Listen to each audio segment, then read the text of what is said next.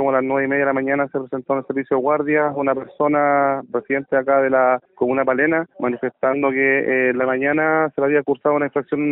en el tránsito eh, por parte de un funcionario de acá y posteriormente a ello habría recibido eh, un mensaje a través de la red social de Instagram donde el carabinero dentro de otras cosas la